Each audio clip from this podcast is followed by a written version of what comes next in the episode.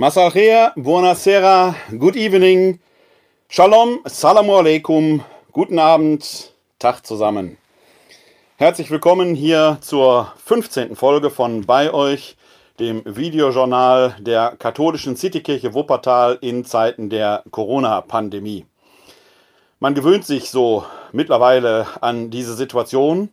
Der Alltag ist ein neuer, aber er ist auch wieder ein Alltag. Es gibt neue Rhythmen. Heute Morgen bin ich schon sehr früh äh, hier am Hauptbahnhof unterwegs gewesen, weil ich da was zu erledigen hatte. Und es scheint wieder Klopapier in Wuppertal zu geben, zumindest zwischen 8 Uhr und 8.20 Uhr. Ich vermute, dass dann die Regale wahrscheinlich wieder leer waren, aber es besteht anders zur Hoffnung, täglich kommt eine neue Lieferung. Also, es wird alles wieder einigermaßen normaler äh, und der neue Alltag äh, findet da auch entsprechend seine eigenen Wurzeln und seine neuen Ausübungen. Äh, wir alle hoffen trotzdem, dass die ähm, Ausgangsbeschränkungen so bald wie möglich aufgehoben werden, auch wenn es sicherlich noch einige Zeit äh, braucht und einige Zeit bedarf. Man kann wohl die allerersten äh, Ergebnisse schon sehen, dass die Kurve sich tatsächlich abflacht. Allerdings ist das so das Ergebnis der letzten anderthalb Tage. Ob das tatsächlich langfristig jetzt schon wirkt, kann man dann erst in ein paar Tagen beurteilen. Wir müssen also weiterhin daran arbeiten, alles zu tun, den Coronavirus in seine Schranken zu weisen. Da habe ich ansonsten heute einen äh, schönen Artikel in der Welt gelesen, der sehr schön erklärt, wie so ein Virus überhaupt vorgeht. Das hört sich jetzt fast so an, als wenn er äh, das bewusst machen würde. Natürlich hat ein Virus kein eigenes Leben. Es ist nur, sogar, geht sogar noch weiter. Äh, die Biologen und Mediziner sprechen sogar von Viren als Nicht-Lebewesen, zumindest irgendwo so an der Schwelle. Es sind Überbleibsel offenkundig der Evolution von der nicht belebten in die belebten Welt hinein. Aber was Viren so machen, wie die Viren wirken, äh, wie sie auf unseren Organismus einwirken, wie Infektionen zustande kommen und wie sich dann eine solche Virusinfektion auch im menschlichen Organismus entwickelt. Äh, ein sehr lehrreicher, äh, aber auch einfach verständlicher Beitrag in der Welt. Ich werde ihn unten in den Show Notes, die ihr wie gewohnt nach der Sendung, nach der Live-Übertragung finden werdet, äh, unter den entsprechenden Beiträgen äh, entsprechend verlinken. Schaut da einfach mal rein, wenn ihr euch schlau machen wollt, wie so ein Virus überhaupt auf den Organismus wirkt und wie es zu solchen Infektionen kommen kann. Ansonsten sind wir hier äh, auch am 15. Tag weiter für euch da. Ihr könnt uns nach wie, nach wie vor erreichen unter der Telefonnummer 0202 4296 9675. 0202 42969675. Äh, da könnt ihr anrufen, wenn ihr Anregungen für dieses Videojournal, für den Audiopodcast habt, thematischer oder anderer Art. Ihr könnt uns dort aber auch anrufen, wenn ihr jemanden zum Reden haben wollt, sei es, weil es um eine seelsorgliche Frage geht oder einfach es um Gott und die Welt geht. Es gab in den vergangenen Tagen hier und da mal ein technisches Problem. Die Rufumleitung funktionierte nicht so wie gedacht. Äh, jetzt ist sie aber wieder äh, entsprechend aktiv und stabil. Wir sind also weiter unter dieser Rufnummer für euch erreichbar. Ebenso, und davon macht ihr rege Gebrauch, unter der äh, E-Mail-Adresse bei-euch at katholische-citykirche-wuppertal.de bei-euch at katholische-citykirche-wuppertal.de auch dort könnt ihr uns eure Anregungen, eure Fragen, eure Anliegen schicken oder wenn ihr wollt, dass wir euch zurückrufen, äh, könnt ihr uns da auch eine entsprechende äh, Nachricht äh, hinschicken. wir versuchen dann das Möglichste zu tun und euch zu erreichen. ansonsten sind wir natürlich auch über andere Kommunikationskanäle erreichbar, etwa über den Facebook Messenger. Ähm, ich gebe zu, dass das nicht so ganz meine bevorzugte Wahl ist, weil Facebook als Datenkrake äh, da die Vertraulichkeit immer so in Frage stellt. Also wenn es um vertrauliche Dinge geht, wählt lieber die E-Mail. Äh, ich stelle da sogar die Möglichkeit einer verschlüsselten Kommunikation äh, zur Verfügung. Wenn euch das lieb ist, dann äh, kontaktet mich da erstmal ganz unverbindlich, dann schicke ich euch die Schlüssel entsprechend zu. Äh, via Facebook erreichte mich aber gestern die Nachricht von Ramona Gratschner, ich glaube aus Süddeutschland, die anregte, weil wir ja zum Schluss unserer Übertragung hier immer diese Kurzandacht haben, ob wir da nicht auch Fürbitten vorlesen könnten. Natürlich können wir das. Dafür haben wir ja die E-Mail-Adresse. Wenn ihr da also Gebetsanliegen habt oder Fürbitten, schickt mir die an die E-Mail-Adresse bei-euch katholische-citykirche-wuppertal.de. Die nehme ich dann sehr gerne auf, wenn da von euch entsprechende Anregungen kommen äh, und die ernst gemeint sind und vor allen Dingen so sind, dass sie auch für die Öffentlichkeit zugänglich sind. Ich bin persönlich Seelsorger, stehe unter seelsorglicher Schweigepflicht. Ich wäge da sehr gut ab, äh, was dann auch in die Öffentlichkeit gehört oder was dann vielleicht in das äh, persönliche Gespräch hineingehört, was dann auch diesen persönlichen Raum nicht verlassen kann und darf. Da müssen wir also im Zweifelsfall gucken. Aber über diese Kommunikationswege könnt ihr uns gerne erreichen. Äh, die entsprechenden Angaben findet ihr später wieder in den Show Notes oder eben auf unserer Homepage, die zu diesem Videojournal gehört, unter www.kck42.de slash bei euch www.kck42.de slash bei euch. Jeden Abend stehe ich ein wenig äh, vor der Herausforderung, äh, wie wir diesen Abend überschreiben. Ich habe dann mal angefangen, kleine Überschriften zu wählen, die als Motto gelten. Heute ist mir eingefallen, Würde wieder wohl Würde. Was es mit dieser Alliteration auf sich hat, wird hoffentlich im Laufe der 15. Folge deutlicher werden. Da werden wir gleich das eine oder andere Thema anschneiden und von verschiedenen Seiten auch beleuchten, dabei sicherlich auch ganz tagesaktuelle Dinge erwähnen.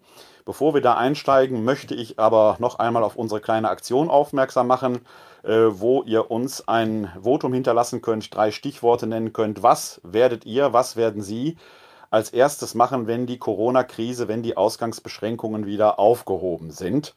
Worauf freut ihr euch jetzt schon? Was hält euch aufrecht? Was werdet ihr dann tun, wenn die Beschränkungen mal aufgehoben sind? Ihr erreicht diese sich weiterentwickelnde Wortwolke unter www.menti.com www.menti.com und dann gibt es da ein neues Passwort, das ich jetzt einblenden werde, euch, wenn die Technik hier funktioniert. Da ist es. Äh, das neue Passwort, das ihr dort äh, heute noch eingeben könnt, ist 934617 www.menti.com 934617. Dort könnt ihr uns ein sprechendes Votum hinterlassen und ihr seht das gerade hier rechts am unteren Bildrand oder wenn ihr später zuhört, eben entsprechend in den Show Notes. Heute war ein besonderer Tag. Ich hatte es in einer der letzten Folgen ja schon angedeutet und erzählt, dass ich äh, Mitglied in einem Vorstand bin, der eine Einrichtung für Menschen mit Behinderung hier betreibt, der auch eine Werkstatt für Menschen mit Behinderung hier in Wuppertal betreibt und verschiedene äh, Wohnheime, wo Menschen mit Behinderung leben, die dort auch entsprechend versorgt werden und äh, entsprechend betreut werden, auch weil es teilweise keine Angehörigen mehr gibt.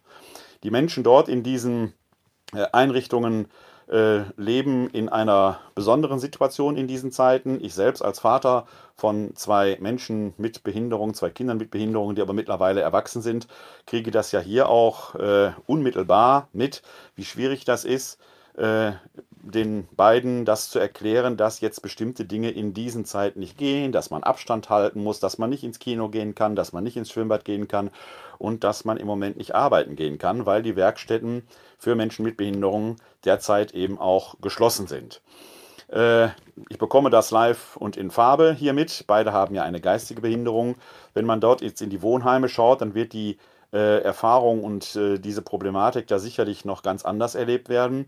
Zumal natürlich die Frage von Infektionen in äh, den Wohnheimen, wo Menschen sehr eng aufeinander sind, gerade Menschen, die sonst sehr intensiven körperlichen Kontakt suchen, natürlich eine ganz besondere ist. Und da ist in dem Haus Franziskus hier in Wuppertal etwas ganz Außergewöhnliches geschehen. Ich erwähnte es schon, was mir wirklich mehr als Respekt abverlangt.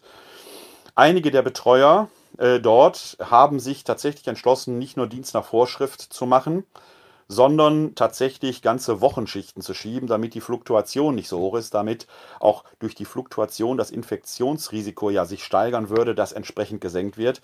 Die haben jetzt eine Corona-WG gegründet.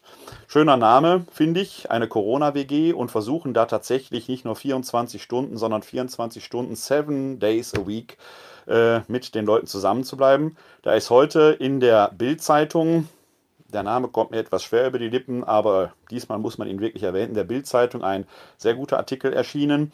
Äh, und daraufhin ist auch der äh, Privatsender Sat1 aufmerksam geworden und hat heute frisch einen kleinen Beitrag dazu äh, gedreht, der heute um 17.30 Uhr versendet wurde. Er findet sich offenkundig schon in den Mediatheken.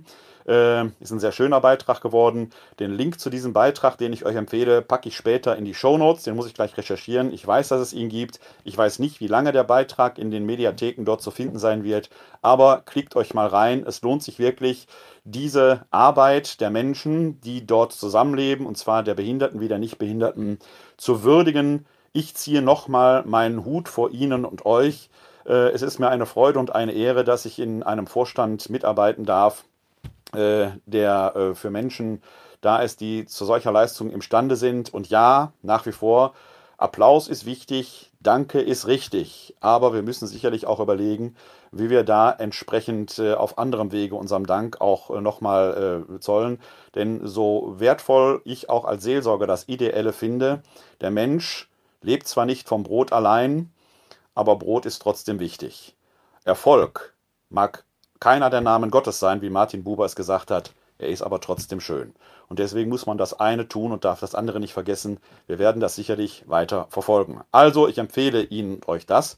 Ansonsten äh, erlebt der Mensch die Krone der Schöpfung auf Lateinisch Corona Mundi in diesen Tagen und Wochen äh, vielleicht eine Demütigung, auf jeden Fall eine Krise, einen harschen Substanz- und nicht Substanz, sondern Souveränitätsverlust.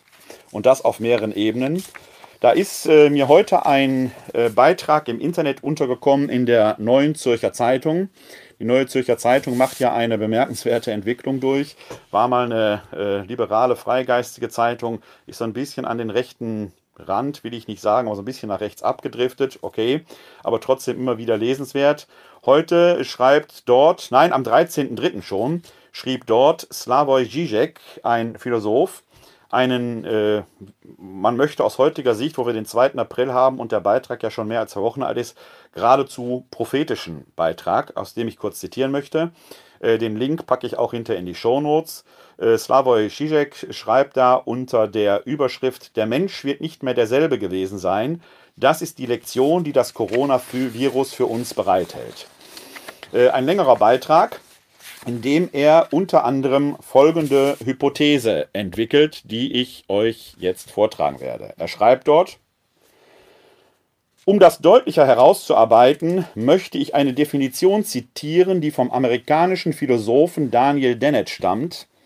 Viren sind alle möglichen ansteckenden, gewöhnlich ultramikroskopisch kleinen Wirkstoffe, die aus Nukleinsäuren in einer Proteinhülle bestehen, entweder DNS oder RNS. Sie infizieren Tiere, Pflanzen und Bakterien und pflanzen sich ausschließlich in lebenden Zellen fort.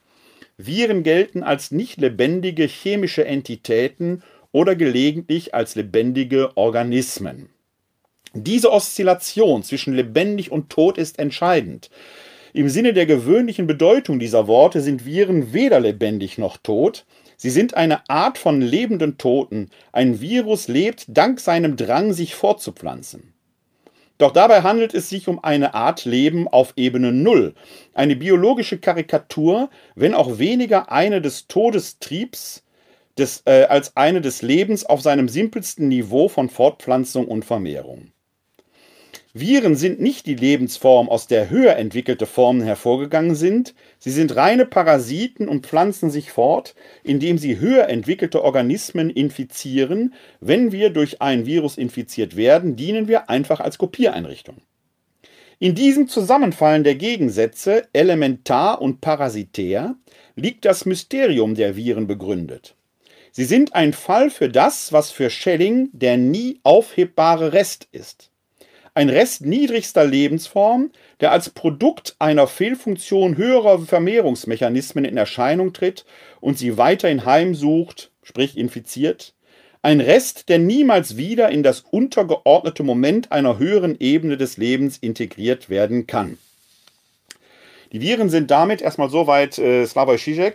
Die Viren sind damit ein äh, Restbestand oder ein äh, Element der äh, Evolution, äh, mit dem wir Menschen schlicht und ergreifend leben müssen, das sich uns ähm, stellt als Aufgabe, mit der wir klarkommen müssen.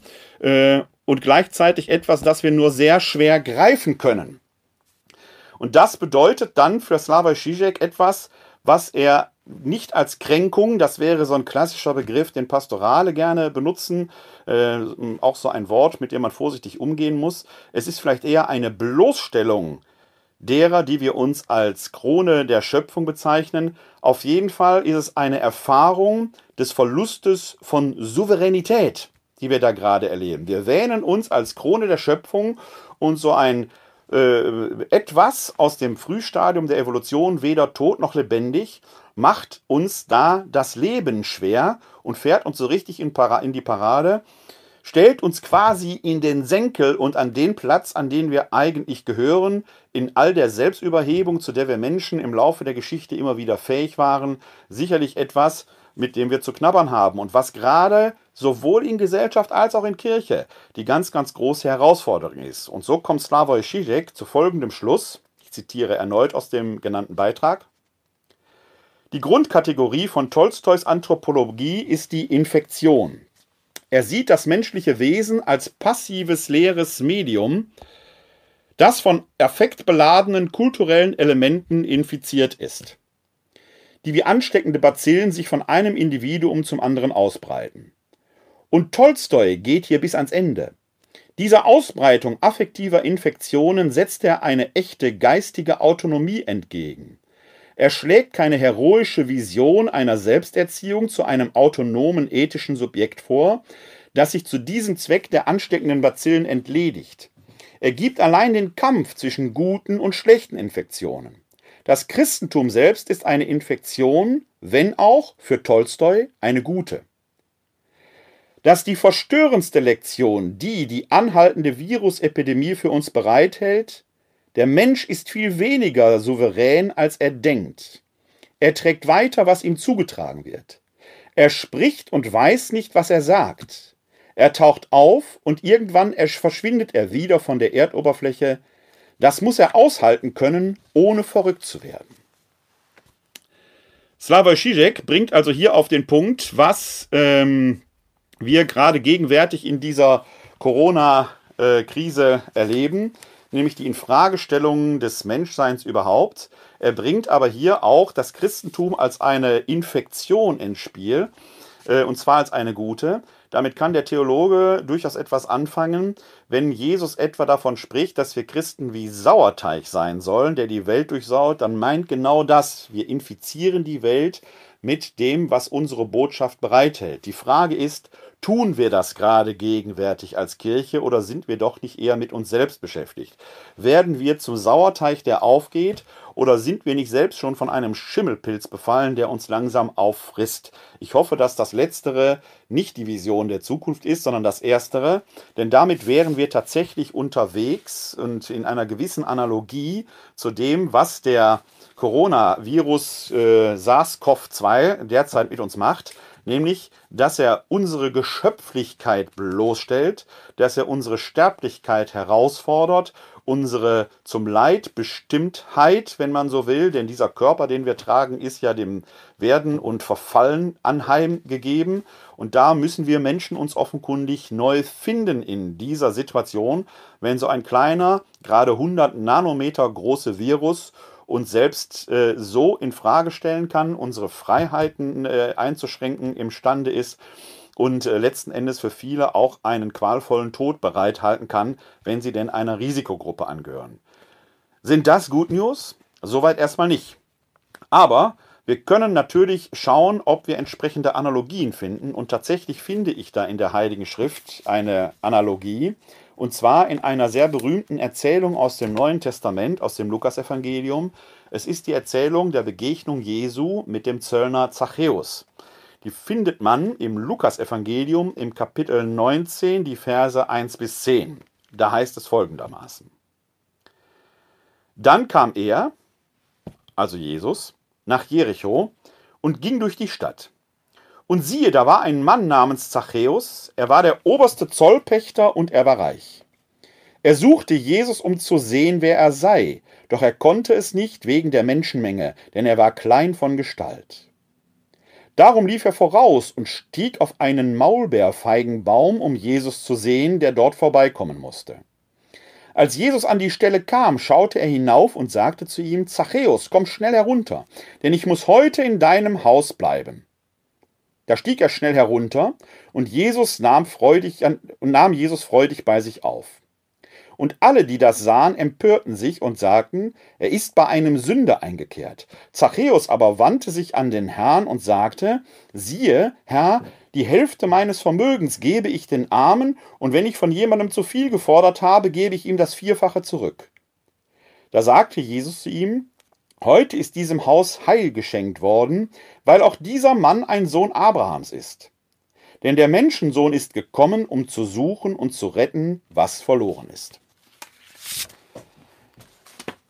Mit dieser Erzählung, von der man glaubt, man kennt sie doch und selbst wenn sie zu den eher kirchenfernen gehören, ist das sicherlich eine der Erzählungen, die man im kulturellen Gedächtnis irgendwo vorhanden hat. Diese Begegnung zwischen diesem kleinen Zöllner, der sich unmöglich gemacht hat, weil er den Leuten mehr abgenommen hat, als er hätte dürfen, um es in die eigene Tasche zu stecken, der dort auf einen Baum klettert, um Jesus sehen zu können. Jesus kehrt bei ihm ein und zum Schluss gibt er mehr, als er hat, eigentlich raus. Denn wenn er dort das Vierfache zurückgeben will und das Doppelte und das Dreifache und was weiß ich was, dann bleibt für ihn fast eigentlich nichts mehr übrig, auch wenn er mit seinem Geld Wucher betrieben haben sollte.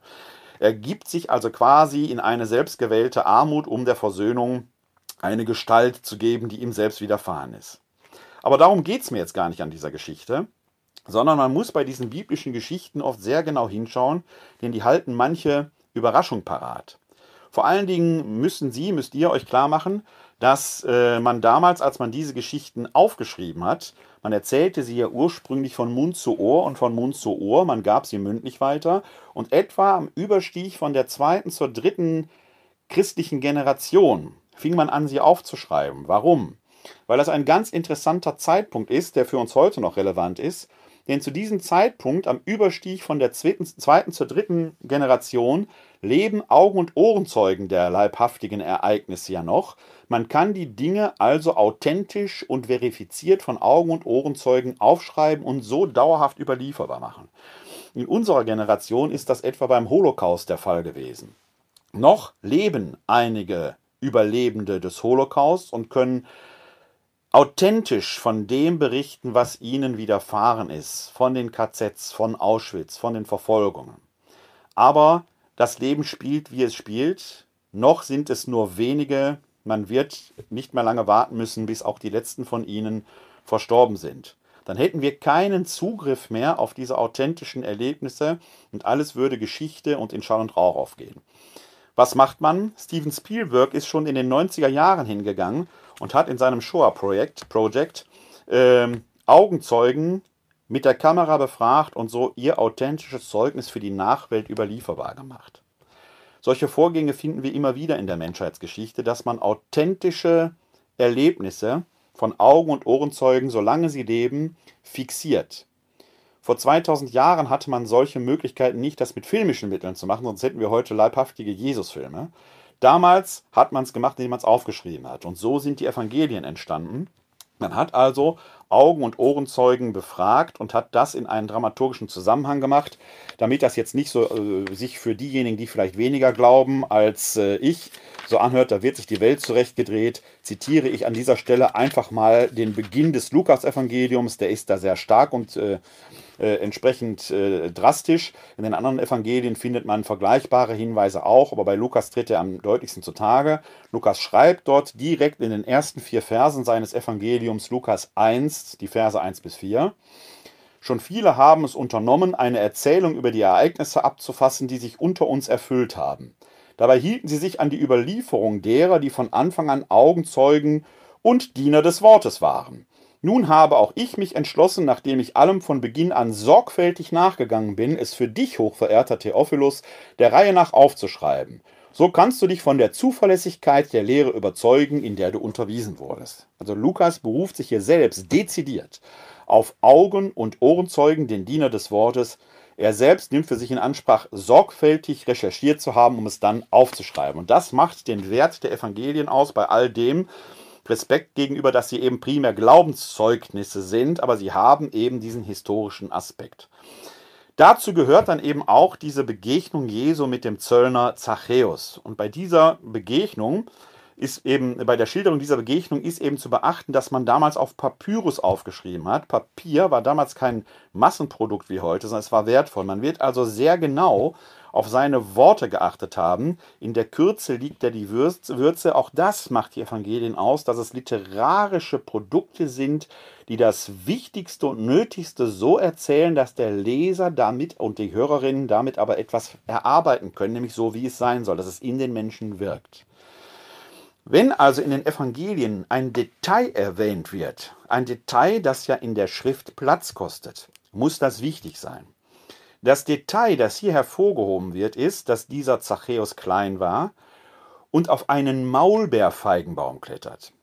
In unserer westeuropäischen Fantasie heißt aber Baum oft sehr stark belaubt und dann klettert er möglichst hoch, um sehen zu können und versteckt sich dann da drin. Ich habe euch mal hier ein Bild von einem Maulbeerfeigenbaum mitgebracht, das ich euch kurz zeigen möchte. Äh, könnt ihr jetzt hier sehen. Da seht ihr also so einen Maulbeerfeigenbaum und zwar in voller Pracht im Sommer. So ein Maulbeerfeigenbaum hat sehr, sehr kleine Blätter und das ist die maximale Belaubung, die so ein Maulbeerfeigenbaum im Nahen Osten bei Jericho haben kann. Man kann sich darin nicht verstecken. Und wie wenig man sich darin verstecken kann, seht ihr an diesem Bild, wo man einen modernen Zeitgenossen auf einem solchen Maulbeerfeigenbaum fotografiert hat. Ob der jetzt auch Zachäus heißt, lassen wir mal dahingestellt sein. Aber das ist etwa das Setting, das man hatte. Der klettert also auch nicht besonders hoch, sondern er steht erhöht. Und wenn Jesus jetzt darunter stehen bleibt, unvermittelt, und diese Person anruft und dieser Person zuruft, Zachäus, komm herunter, dann werden die Teilnehmerinnen und Teilnehmer, alle die, die da in der Nähe standen, schlicht und ergreifend mal eben hochgeschaut haben. Also wenn man da auf diesen Maulbeerfeigenbaum schaut, dann, und man schaut jetzt hoch, damals hat der Zachäus ja eben keine äh, äh, Hose angehabt, wie dieser Zeitgenosse hier, sondern er wird so einen Kaftan, ein Gewand angehabt haben. Und dann könnt ihr sehr leicht erkennen, was wird man als erstes gesehen haben. Dieser Mann lässt gerade die Hosen herunter. Man wird ihm unters Kleid geguckt haben. Es ist eine Bloßstellung par excellence, die hier erzählt wird. Das muss man sich mal klar machen. Das ist nicht nur eine nette Kindergeschichte, die hat Humor, die hat Esprit. Jeder Zuhörer, jede Zuhörerin damals wird gelacht haben, weil sie diese reale Vorstellung hatte. Dieser Zachäus wird von Jesus aufs Maximalste bloßgestellt und entblößt. Jesus lässt diesen Zachäus aber nicht lange in dieser peinlichen Situation, sondern er sagt ja schnell, komm schnell herunter. Und dann kehren sie in sein Haus ein. Warum erzähle ich diese Geschichte im Zusammenhang mit dem Beitrag von Slavoj Žižek? Weil dieser Virus etwas Ähnliches macht. Er stellt uns bloß. Er stellt uns in den Senkel. Und was auch immer da im Haus des Zachäus zwischen Jesus und dem Zöllner passiert sein mag, Danach ist alles anders. Dieser Zachäus zieht seine Schlüsse daraus. Und das ist das, was wir als Menschheit jetzt in dieser Situation machen müssen. Wir müssen unsere Schlüsse aus diesem Ereignis ziehen. Und die Frage ist, tun wir das entsprechend? Sind wir in der Lage, unsere Entschlüsse aus diesem Ereignis zu ziehen? Nutzen wir diese Gelegenheit in diesen Zeiten, in diesen Tagen? Das ist die große entscheidende Frage, äh, zu der uns dieser Virus letzten Endes herausfordert. Und das ist die Frage, ob wir diese Demütigung, die da drin ist, diese Herausforderung, diesen Souveränitätsverlust entsprechend bestehen. Wenn Slavoj Žižek hier Tolstoi zitierend davon spricht, dass das Christentum auch ein Virus sei, aber ein guter, stellt sich mir die Frage, ob wir als Christinnen und Christen, als Theologinnen und Theologen diesen Job gerade auch machen. Gestern haben wir in der Folge darüber gesprochen, dass wir sehr innerkirchlich fixiert sind. Sind wir als Theologie noch systemrelevant? Ich würde sagen, nein. Als systemrelevant erweisen sich im Moment die Pflegerinnen und Pfleger, die Müllfahrer, äh, die Polizistinnen, ähm, die Feuerwehrleute, die Ärztinnen und Ärzte und all die, die den Laden irgendwo am äh, Laufen halten. Ja, auch die Wirtschaftsleute, die da versuchen, äh, die wirtschaftliche Not, die zweifelsohne jetzt damit einhergeht, aufs Nötigste einzudämmen. Aber wo sind wir da als Kirche? Machen wir uns laut. Es gibt die einzelnen Beispiele, wo entsprechend gehandelt wird. Auf den Erzbischof von Köln und sein Engagement, das Priesterseminar für die Obdachlosen zu öffnen, bin ich schon eingegangen. Auch andernorts gibt es solche Dinge. Oder handeln wir nur im Klein-Klein? Denn die Fragen, die da anstehen, sind in der Tat massiv und drängend. Der Souveränitätsverlust greift nämlich um sich. Er greift um sich in einer eigenartigen Form der Entmündigung. Mir selbst ist heute so etwas zu Ohren gekommen. Wir haben unweit von hier, wo ich wohne, äh, von Seiten der katholischen Citykirche Wuppertal gemeinsam mit der Gemeinde St. Maria Empfängnis St. Ludger am Ende einer hier sehr stadtbekannten Fahrradtrasse eine Fahrradkirche nicht entwickelt. Da stand schon immer die Pfarrkirche St. Ludger. Aber da ist jetzt eine kleine Fahrradkapelle entstanden, eine Fahrradkirche, ein Wallfahrtsort, die die Schutzpatronin der Radfahrer, die Madonna del Gisallo, Gisallo beherbergt. Und die Ehrenamtlichen vor Ort hatten die Idee, ob man in diesen Tagen nicht diese Kapelle auch entsprechend öffnen könne, damit dann Radfahrerinnen und Radfahrer dort Einkehr halten können. Natürlich steht da ein Schild vor, bitte Abstand halten. Der Raum ist nicht besonders groß, man kann sich ohnehin nicht zu Massen darin versammeln. Aber wenn man die Abstandsgebote, äh, die Abstandsbeschränkungen einhalten möchte, dann äh, darf man sich da nicht zu zweit, zu dritt, zu viert hineinbegeben, sondern bitte nur einzeln eintreten. Prompt tauchen Bedenken auf. Äh, Radfahrer würden ja immer nur im Pulk kommen, also müsse man das schließen. Da fasse ich mich ein bisschen an den Kopf. Ich kann die Sorge verstehen.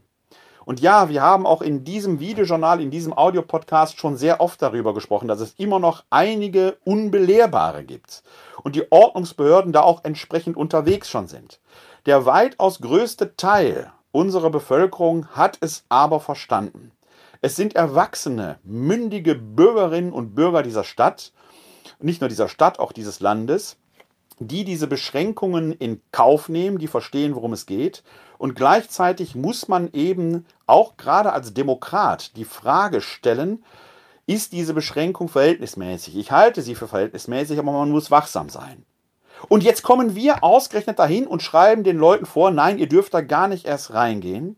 Es ist eine Entmündigung erwachsener Menschen. Das machen wir doch erst, wenn es gar nicht anders geht. Nach allem, was ich in dieser Stadt beobachte, sind die Leute vernünftig. Wieso muss ich für die denken? Eine andere Entmündigung, die mir zunehmend auffällt, ist die in Alten- und Pflegeheimen. Zweifelsohne ein ganz spezifischer Ort in Zeiten dieser Krise, was man aus Italien hört, ich konnte es nicht verifizieren, sind gerade Alten- und Pflegeheime in der Frühzeit der italienischen äh, Infektionswelle äh, ein äh, Ort gewesen, an dem sich der Virus pandemisch oder epidemisch äh, verbreitet hat weil man am Anfang noch nicht wusste, was da passiert. Da ist enger Kontakt. Verwandte kamen zu Besuch und so weiter und so weiter. Es ist ein ganz spezifischer Ort. Man muss sicherlich dort sehr wachsam sein und sehr vorsichtig sein. Aber was haben wir denn davon zu halten, wenn jetzt in Alten- und Pflegeheimen mündigen Menschen, die nicht unter Betreuung im rechtlichen Sinne stehen, verbietet, das eigene Zimmer zu verlassen? Passiert hier und da. Ist mir zu Ohren gekommen. Habe ich gehört. Wird wahrgenommen. Ist das nicht eine radikale Entmündigung, die über das Ziel hinausschießt?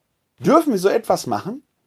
Muss man da dann nicht eine gesundheitsamtliche Verordnung wenigstens einholen? Sollte man dann nicht abwarten, was Gerichte sagen, wenn es um Menschen handelt, die unter einer entsprechenden Betreuung stehen?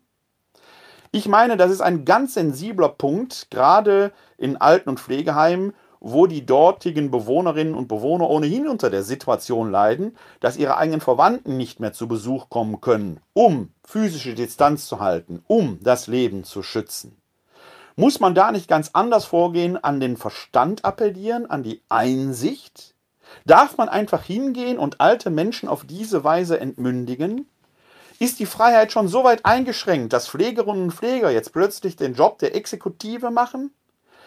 Ich persönlich bekomme da wirklich Bauchschmerzen, wenn das ein Ergebnis sein sollte. Und da müssen wir doch als Christinnen und Christen irgendwo auch aufstehen und sagen, ja, der Schutz muss sein.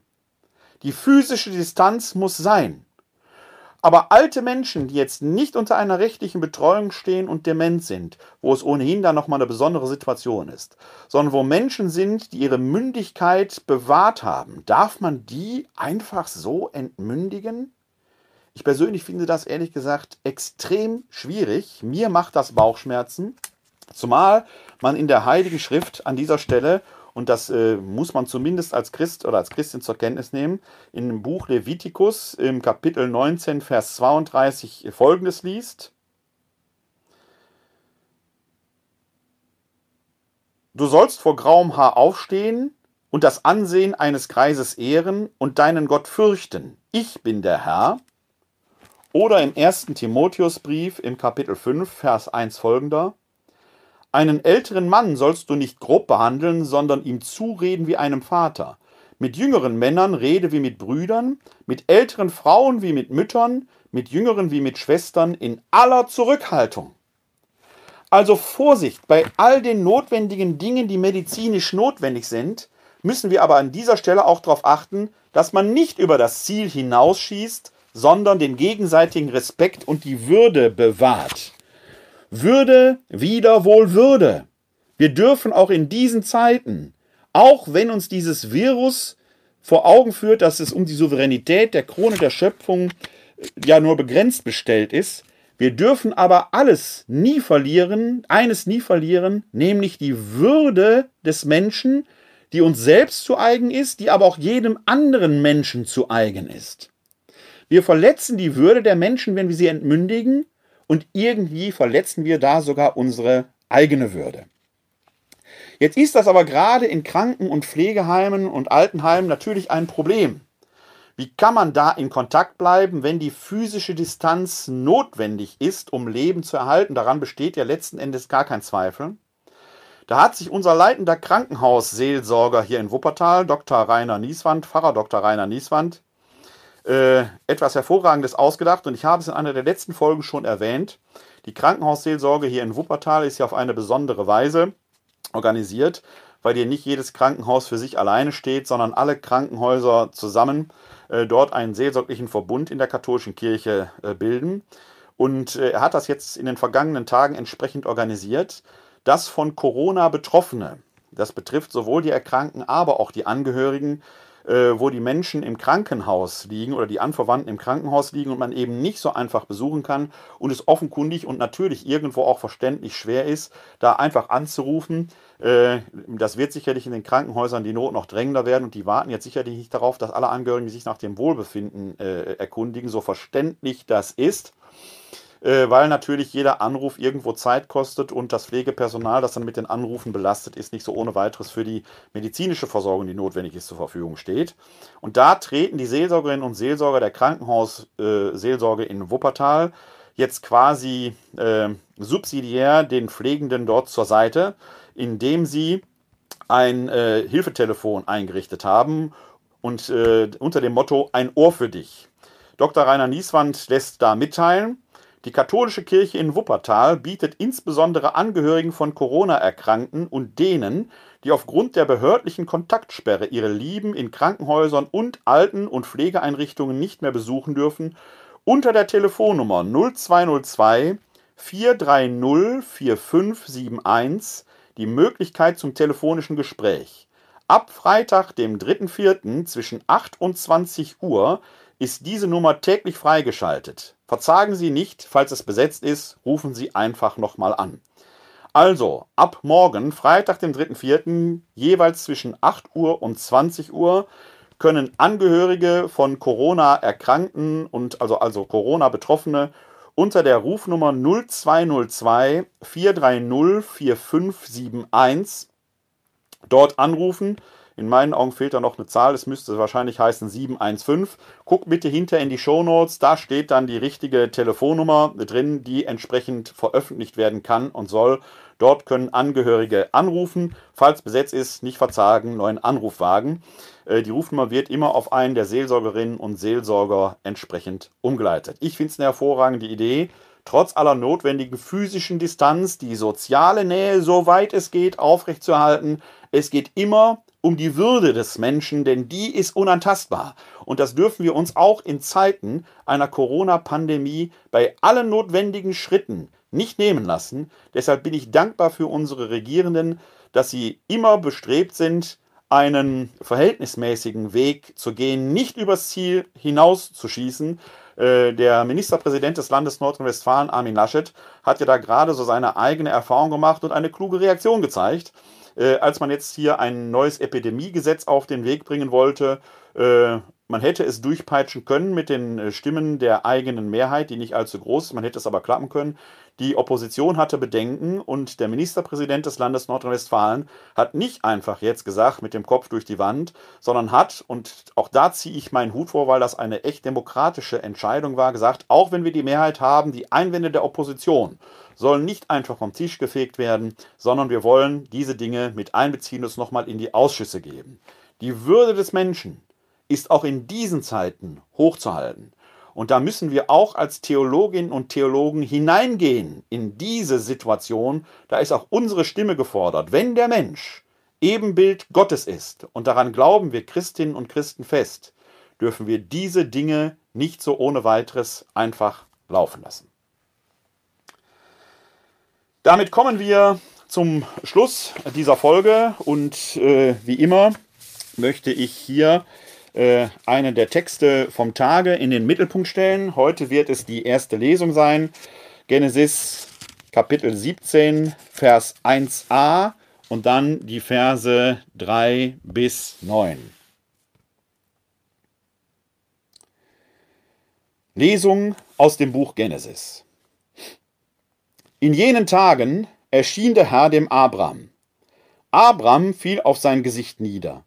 Gott redete mit ihm und sprach, Das ist mein Bund mit dir. Du wirst Stammvater einer Menge von Völkern. Man wird dich nicht mehr Abram nennen, Abraham, Vater der Menge wirst du heißen, denn zum Stammvater einer Menge von Völkern habe ich dich bestimmt. Ich mache dich sehr fruchtbar und lasse Völker aus dir entstehen, Könige werden von dir abstammen.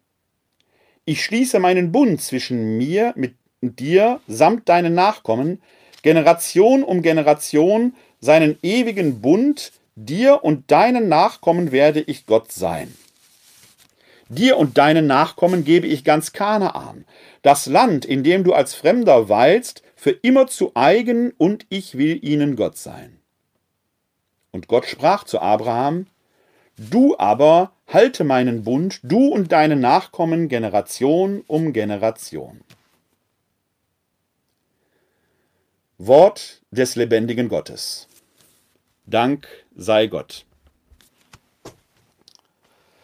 Das ist wieder so eine Lesung. Da fehlen zwei, drei Verse, die sind aber, glaube ich, in diesem Fall nicht ganz so entscheidend. Aber hier ist von einem besonderen Gespräch die Rede.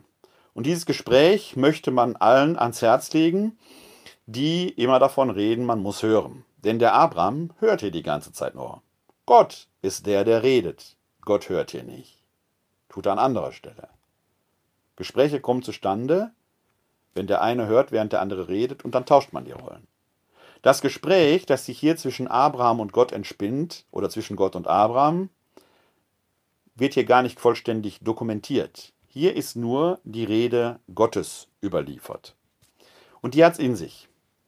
Denn mit diesem Abraham, der ja schon ein äh, hochbetagter Mann ist zu diesem Zeitpunkt, der sich in Ur befindet, also im Zweistromland, dem wird gesagt, du sollst dein Land verlassen und wenn du aufbrichst, werde ich dir ein neues Land zeigen, aber in dem wirst du als Fremder weilen. Das ist doch eine super Verheißung. Findet ihr, finden sie nicht? Brech auf, du wirst was Neues bekommen, aber es wird nicht dir gehören. Und dieser Abraham wird aufbrechen. Und er wird durch Kanaan durchziehen, er wird dort nicht bleiben, er wird weitergehen, weil er das Schicksal in seine eigenen Hände nimmt. Er wird, haben wir schon mal in einer Folge hier drüber gesprochen, bis Ägypten kommen, dort seine Frau dem Pharao antragen, dann wird er ein bisschen umherirren, bis er zum Schluss in Kanaan ankommt, dort seinen Sohn Isaak, auf den er lange, lange, lange gewartet hat, opfern soll und Gott dann rettend einschreitet, weil Abraham endlich in diesem Schlusspunkt sich in dieser unmöglichen Situation seinen eigenen Sohn zu opfern, als der Glaubende endlich zeigt, der sich auf Gott verlässt. Die ganze Zeit wird Abraham versuchen, immer das Schicksal in seine eigenen Hände zu nehmen. Erst in dieser Opferung Isaaks, der vermeintlichen, die dann ja nicht passiert, lässt er sich auf Gott ein. Das hätte er viel einfacher haben können. Aber so sind wir Menschen halt. Wir versuchen dies, wir versuchen jenes, Wir versuchen immer, es besser zu wissen als alles andere, weil wir ja die Souveräne sind. Wir wissen doch, wie es geht. 80 Millionen Bundestrainer haben wir in diesem Land. 80 Millionen Bundeskanzlerinnen und Bundeskanzler. Wir alle, jeder Einzelne weiß, wie es besser geht. Wir versuchen immer wieder, das Schicksal in die eigene Hand zu nehmen. Und wenn uns die Welt dann zeigt, so einfach geht's nicht, du bist nur ein Mensch, o oh Mensch, und was ist das Menschenkind, das Gottes sich annimmt? Wenn wir dann merken, wir sind gar nicht so die Krone der Schöpfung, ein kleines Coronavirus, ein kleines Krönchen reicht aus, um uns die Krone vom Haupt zu reißen, dann sind wir bloßgestellt, gedemütigt, völlig unsouverän. Wenn wir die Würde wahren wollen, müssen wir in dieser Krise bestehen. Wir dürfen den Kopf nicht verlieren. Wir müssen uns auf den Weg machen gemeinsam. Denn mit dem Abraham passiert ja etwas, er tauscht seinen Namen, nicht er, Gott tauscht ihn. Aus dem einfachen Abraham wird der Abraham, der Vater der Völker, der Vater der Menge, als den man ihn heute noch kennt. Drei große Religionen führen sich auf ihn zurück, die jüdische, die christliche und die islamische. Aus diesem Abraham ist schlussendlich dann doch der Vater der Menge geworden weil er seinen Lernprozess hinter sich hat, weil er in die tiefste Demütigung gehen musste, seinen eigenen Sohn opfern zu sollen.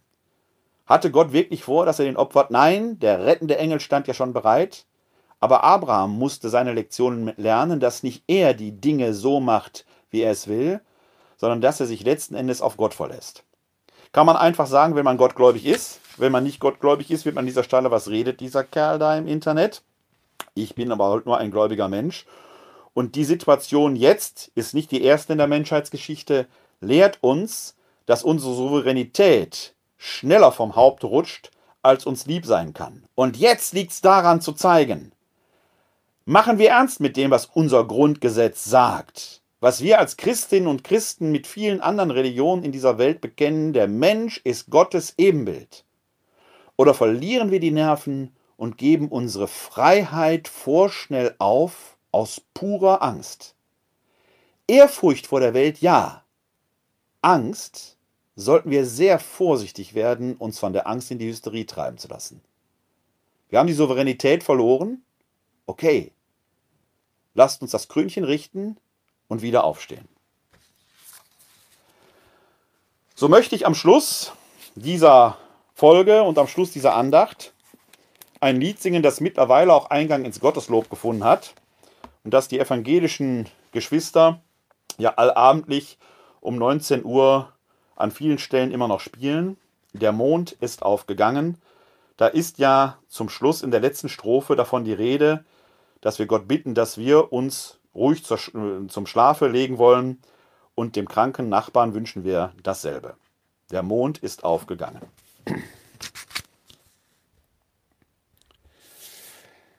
Der Mond ist aufgegangen, die goldnen Sternlein prangen am Himmel hell und klar. Der Wald steht schwarz und schweiget, und aus den Wiesen steiget der weiße Nebel wunderbar. Wie ist die Welt so stille und in der Dämmerung Hülle so traulich und so hold, als eine stille Kammer, wo ihr des Tages Jammer verschlafen und vergessen sollt. Seht ihr den Mond dort stehen, er ist nur halb zu sehen und ist doch rund und schön. So sind wohl manche Sachen, die wir getrost belachen, weil unsere Augen sie nicht sehen. Wir stolzen Menschenkinder sind heitel arme Sünder und wissen gar nicht viel. Wir spinnen Luftgespinste und suchen viele Künste und kommen weiter von dem Ziel. Gott, lass uns dein Heil schauen, auf nichts Vergänglichs trauen, nicht Eitelkeit uns freuen. Lass uns einfältig werden und vor dir hier auf Erden wie Kinder fromm und fröhlich sein. Wollst endlich Sondergrämen aus dieser Welt uns nehmen durch einen sanften Tod und wenn du uns genommen, lass uns in Himmel kommen, du unser Herr und unser Gott.